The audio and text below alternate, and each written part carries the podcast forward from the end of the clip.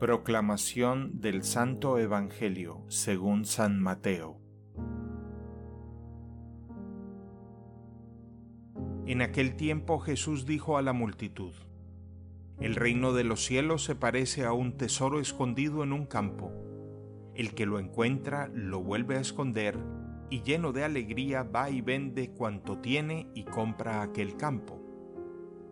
El reino de los cielos se parece también a un comerciante en perlas finas que al encontrar una perla muy valiosa va y vende todo cuanto tiene y la compra.